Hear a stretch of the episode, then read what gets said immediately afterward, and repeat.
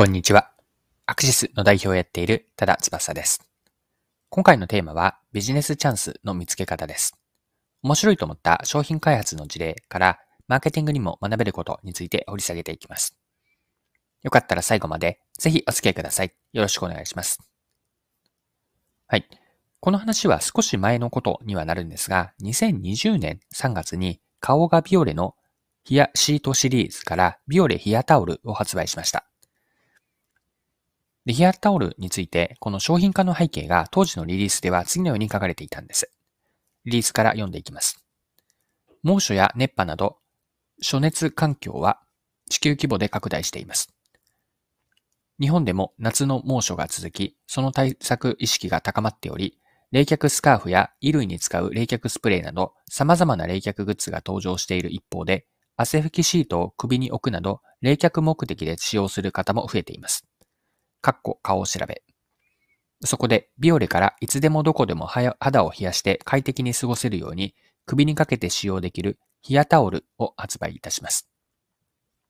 超大型シートの厚手シートに含まれるたっぷりの冷却ウォーターが熱を吸い込み、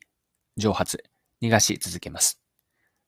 長時間シートが乾かないので、肌に乗せている間、肌温度を3度 C 下げ、その効果は1時間も持続します。はい。以上が PR タイムスのリリースからだったんですが、2020年の、えっと、1月21日のリリースからの引用でした。はい。では、今回の話から、この後学べることについて掘り下げていきましょう。はい。では、学びについて考えていきます。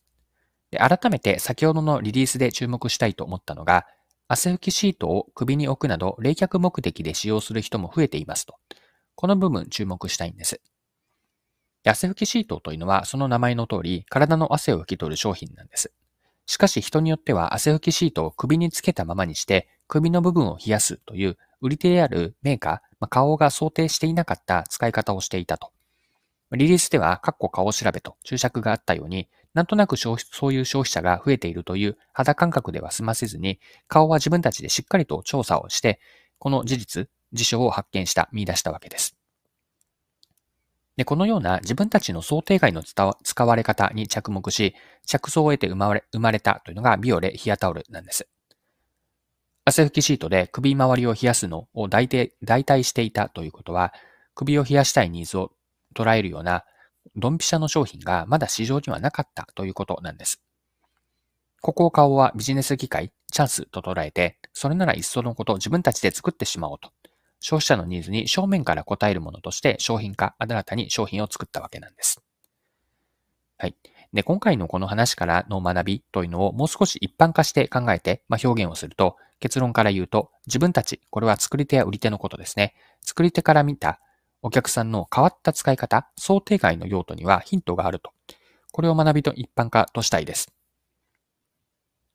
作り手や売り手から見て、お客さんの変な使い方を何かこう邪道としてみて排除せず切り捨てずにあえて受け入れてみると。顔がやったようにむしろ積極的に学びに行って商品開発やマーケティングのヒント、これらに活かすヒントが得られるのかなと。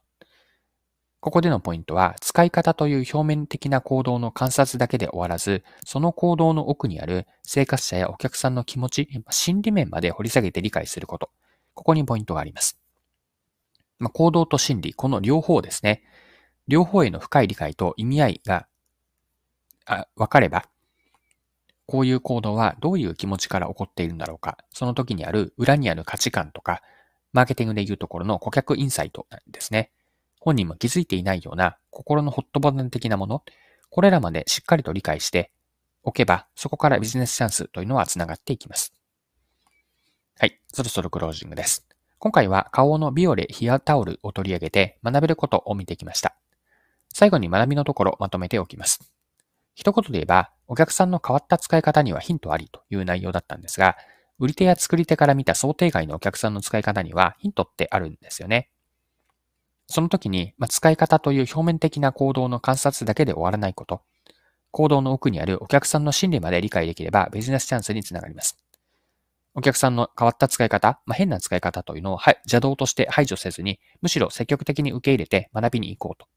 これを今回の学びとして残しておきます。はい今回も貴重なお時間を使って最後までお付き合いいただきありがとうございました。それでは今日も素敵な一日にしていきましょう。